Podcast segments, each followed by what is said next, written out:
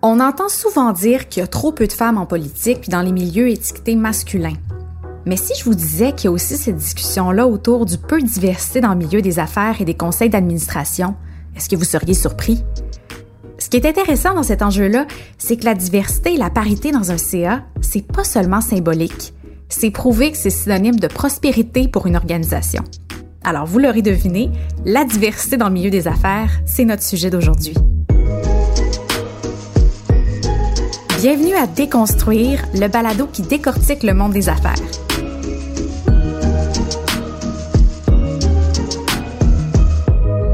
Je m'appelle Anne-Sophie Roy et aujourd'hui on parle de l'importance de la diversité dans les CA.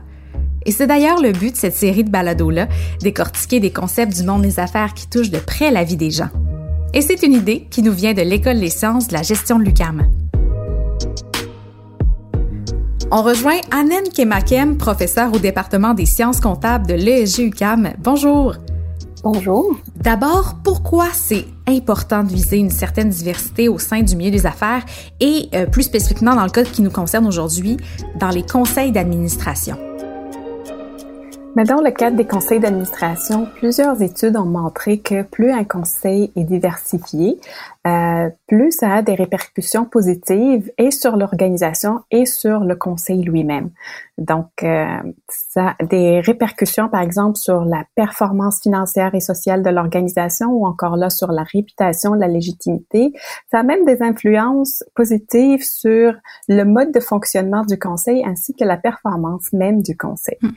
Mais par contre, ce qu'on voit dans le milieu des affaires, c'est un peu particulier vu que malgré les incidences positives d'une certaine d'une diversité, on voit que euh, ce n'est pas toutes les organisations qui ont adopté ça, où on voit encore euh, une certaine disparité de la proportion homme-femme sur les conseils d'administration. Hmm, c'est ça, c'est particulier. Si les études montrent que c'est gagnant en tout point d'atteindre cette diversité-là, pourquoi à l'heure actuelle c'est encore un enjeu? Ben, je pense que euh, la, la, réponse euh, on peut voir euh, la question sous plusieurs angles euh, qui peuvent participer au fait qu'on n'arrive pas à atteindre une certaine diversité encore, notamment dans les milieux des affaires. Ben, premièrement, il faut se rappeler un peu l'historique hein, quand on parle des milieux des affaires. Mm-hmm. C'est des organisations, des entreprises qui été fondées par des hommes et qui continuent à être gérées par des hommes pour la plupart, pour ne pas généraliser. Euh, et donc, ce qui fait que euh, la, la, le mode de fonctionnement, la mécanique de recrutement, euh, le fait de repérer certains candidats est, fait de manière à favoriser le recrutement des hommes. Hmm. On cherche constamment à répliquer le même profil, c'est ça? Ben, c'est un peu ce que la théorie euh, de l'homosociabilité nous dit. Euh, cette théorie-là nous dit que euh, les hommes sur les conseils d'administration cherchent leurs semblables. Donc, naturellement, on a plus d'affinité avec nos semblables. Donc, lorsque on fait le recrutement sur certains conseils d'administration, on a tendance à répliquer le, même modèle ou à répliquer le même profil qu'on recrute. Donc, les hommes ont tendance recruter des hommes qui leur ressemblent, ce qui met un peu à l'écart euh, les, les femmes, par exemple. C'est quoi la perception euh, qu'ont les femmes justement des conseils d'administration à la lumière de, des statistiques, par exemple? Ben c'est ça. Il y a plusieurs organismes qui font des statistiques euh, pour montrer cette disparité-là homme-femme sur les conseils d'administration. Mais généralement, quand quand on regarde les, théories en psychologie ou en sociologie, euh, ces théories nous disent que les femmes ont besoin d'un modèle pour aller vers une carrière ou pour chercher euh, une position, par exemple, sur le conseil d'administration. Donc, quand les femmes voient euh, cette disproportion-là ou une majorité d'hommes sur un conseil d'administration, c'est sûr que ça pourrait les décourager ben de poursuivre l'objectif de siéger sur un conseil d'administration. Moi, j'aimerais juste ça faire une parenthèse pour les personnes peut-être qui connaissent pas très bien le, rôle même d'un CA, là, le conseil d'administration. À quoi ça sert exactement euh, au sein d'une entreprise? Ah, excellente question. La majorité des personnes, notamment quand j'ai fait des interviews pour euh, des femmes qui siègent sur le conseil d'administration pour savoir qu'est-ce qui fait qu'on accède ou pas à, ce siège-là ou à ce poste-là. Plusieurs personnes m'ont avoué qu'avant d'être sur un conseil d'administration, on sait vraiment pas qu'est-ce qu'un conseil d'administration fait. Ah ouais. Alors, pardon? C'est quand même drôle. Oui, donc comment peut-on inviter quelqu'un à faire euh, ou à siéger sur un, un, organe ou à prendre un poste si on ne sait pas exactement euh, qu'est-ce qu'on va faire? Donc, euh, au sein d'un conseil d'administration, le conseil d'administration va principalement euh, assurer deux missions dans une organisation. Premièrement, il va assurer le contrôle d'une organisation. Ça veut dire, euh, est-ce qu'elle répond bien à sa mission? Est-ce que elle est-ce que la direction fait ce qu'il faut pour les utilisateurs? Est-ce que c'est bien géré? Donc, c'est un peu ça l'aspect contrôle. Le deuxième aspect, c'est le, vraiment le positionnement stratégique ou la planification stratégique d'une organisation.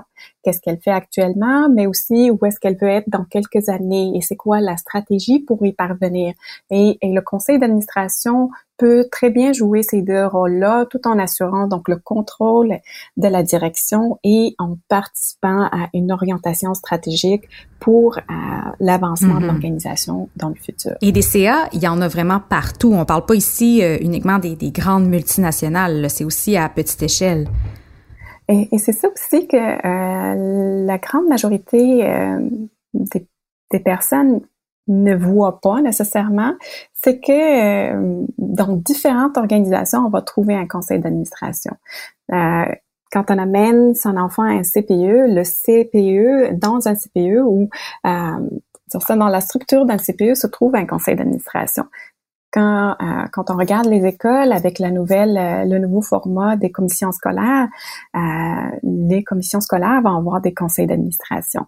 en passant par les grandes sociétés de l'État jusqu'aux grandes entreprises cotées, tous ces organismes-là, ils ont des conseils d'administration. Euh, donc, les opportunités pour être sur un conseil peuvent euh, se trouver un peu partout. On peut parler euh, aussi notamment des caisses des jardins. Mm-hmm. On peut parler des coopératives. on peut parler de différents formats d'organismes où on va trouver un conseil d'administration.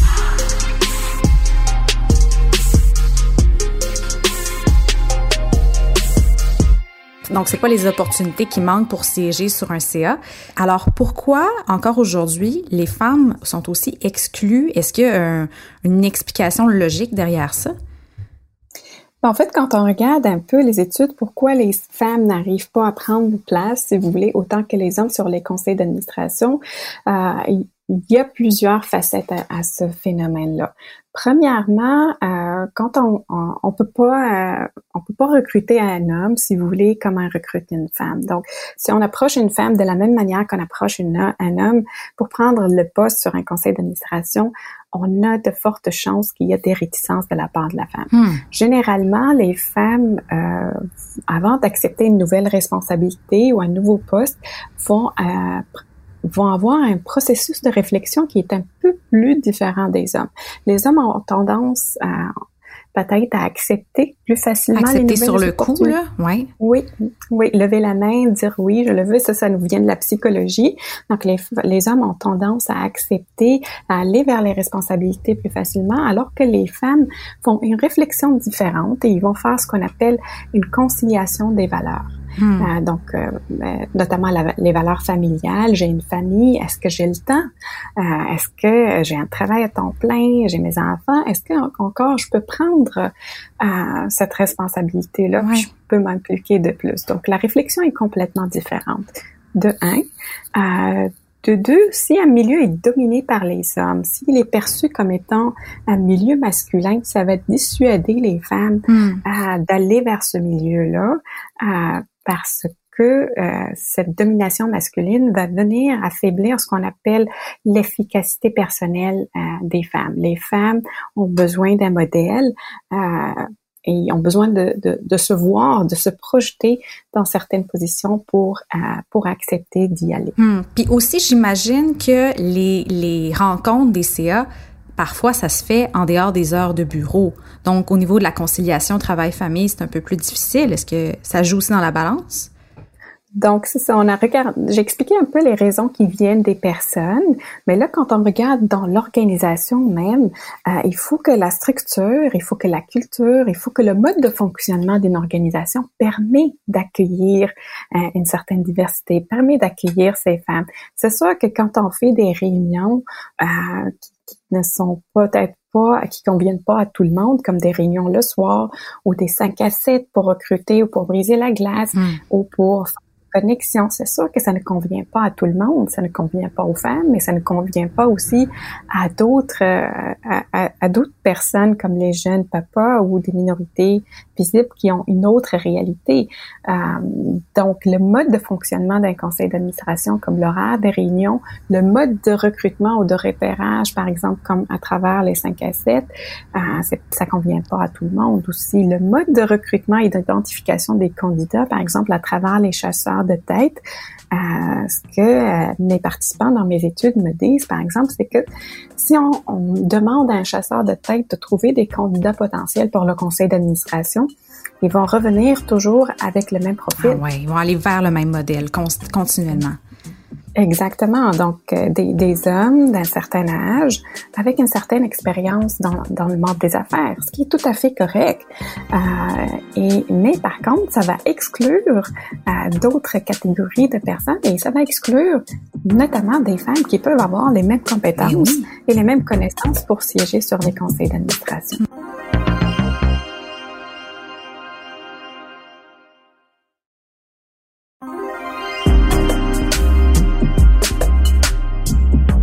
Et comme c'est à l'interne des organisations, les conseils d'administration, on entend, on en entend peu parler en termes là, de, de, public, mais il y a des années de ça, il y a un cas assez particulier de manque de diversité dans un CA qui a fait les manchettes.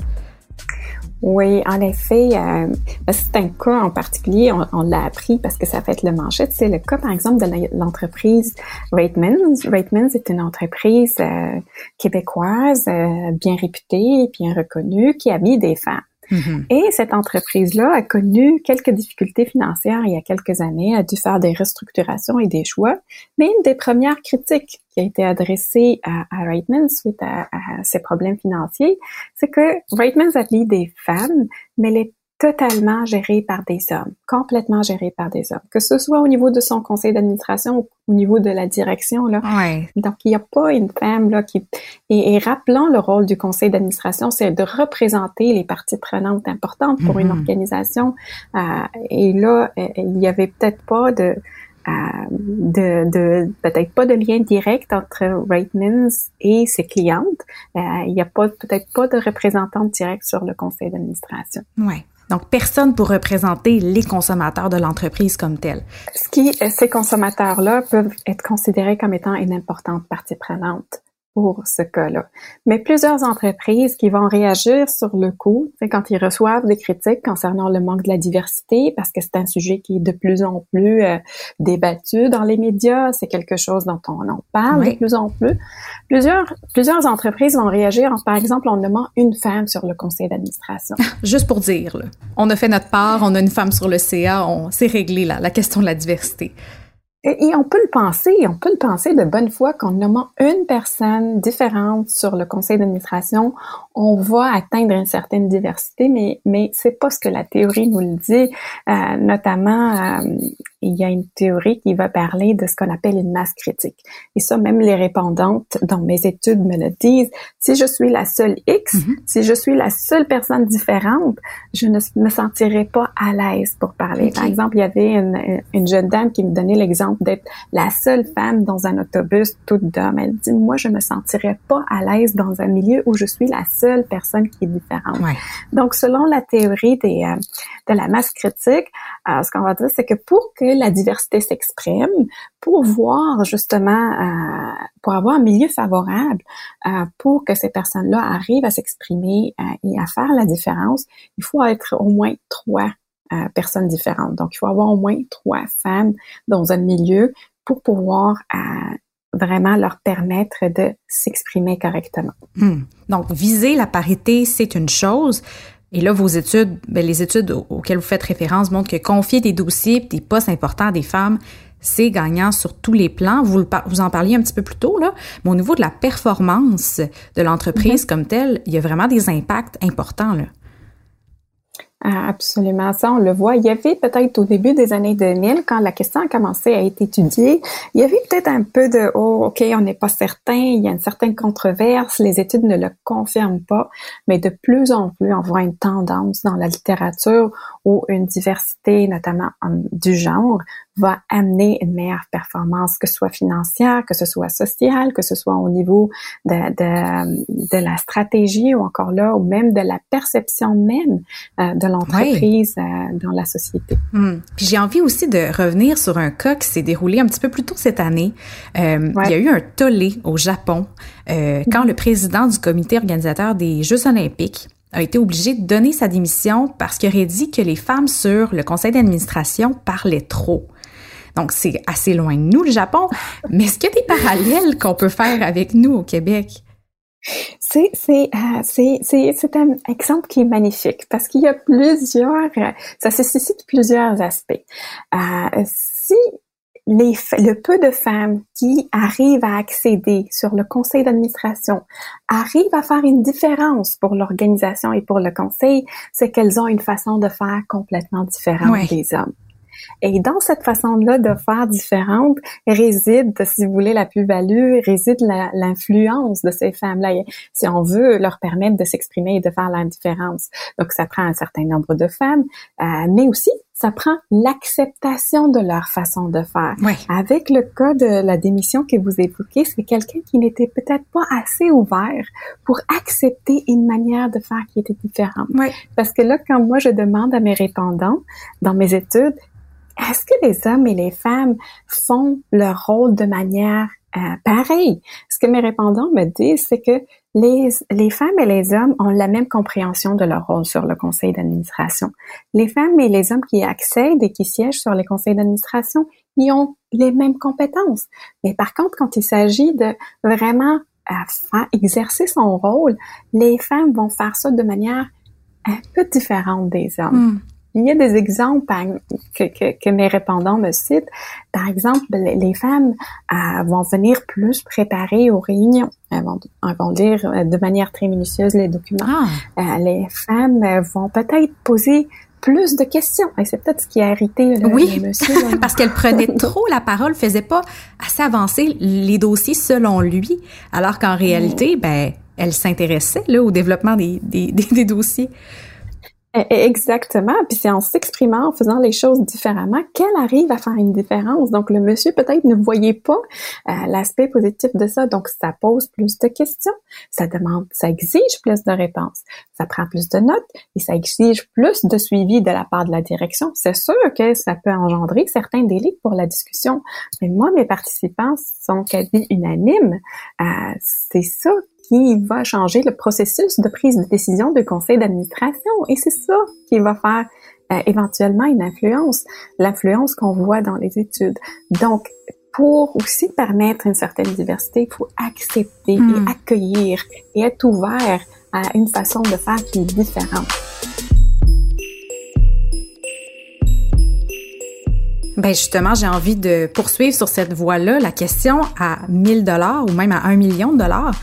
Comment on fait pour régler ça? La première étape pour atteindre la parité au sein d'un CA, ce serait quoi?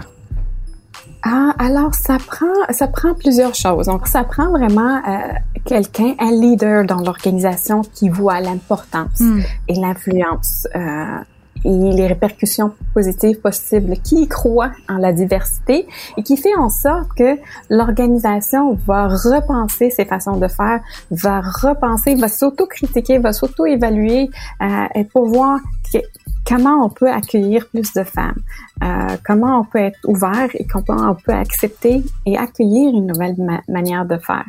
Euh, pour citer l'exemple, par exemple, de Desjardins, il y a quelques années, euh, c'était le, le, président Guy Cormier. de la fédération, oui, Monsieur Cormier, qui avait mené le dossier de la diversité, par exemple, notamment au niveau des conseils d'administration des caisses Desjardins. Oui. Puis euh, je pense, grâce à la volonté d'un leader qui a donné le ton dans l'organisation, euh, ça a commencé à faire un changement. Hum, il y avait une influence positive. Là. absolument. Donc, ça prend l'influence euh, d'un leader dans une organisation. Euh, ça prend aussi des stratégies de, de, recrutement et de repérage qui sont complètement différentes. Si on va continuer à repérer, à recruter les femmes de la même manière qu'on recrute les hommes, ça ne fonctionnera pas. Hmm. Euh, ça prend aussi une certaine reconnaissance du problème qu'on a quand on recrute, de cette homosociabilité ou cette affinité-là qu'on a avec nos semblables. Le jour où on va réaliser ça, c'est des processus inconscients, en fait. Le jour où on va réaliser qu'on a euh, plus d'affinité ou qu'on a plus de tendance à recruter euh, nos semblables, le jour où on va peut-être prendre des actions euh, pour arrêter cela et mm. pour évaluer objectivement les candidats, parce qu'il y a même certaines études qui sont faites dans les pays nordiques qui ont montré qu'un comité d'hommes qui va recruter des candidats euh, ou qui va faire des entrevues pour les candidats hommes et femmes euh, va peut-être recruter un homme qui n'a pas les compétences parce qu'ils vont croire que le fait qu'il y ait un homme qui leur ressemble, il va acquérir ces compétences-là. dans le futur. Donc, ils voient le potentiel. Mais le même cheminement, ils vont pas le faire pour une femme. Et ça, les études le prouvent.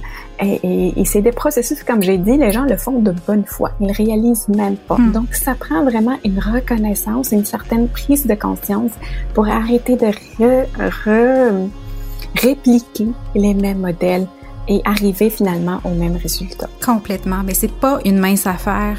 Il va falloir complètement revoir la structure des organisations comme vous l'avez mentionné. C'était très intéressant. Je vous remercie beaucoup, Madame Kemakem, pour votre temps ce matin. Ça me fait plaisir.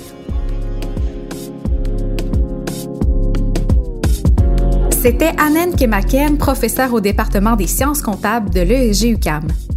Je suis Anne-Sophie Roy. Merci d'avoir écouté Déconstruire, le balado qui décortique le monde des affaires. Merci à Anne-Sophie Carpentier à la réalisation et au montage. Je vous rappelle que c'est une production de l'École des sciences de la gestion de l'UCAM et de Cube Radio. À la prochaine!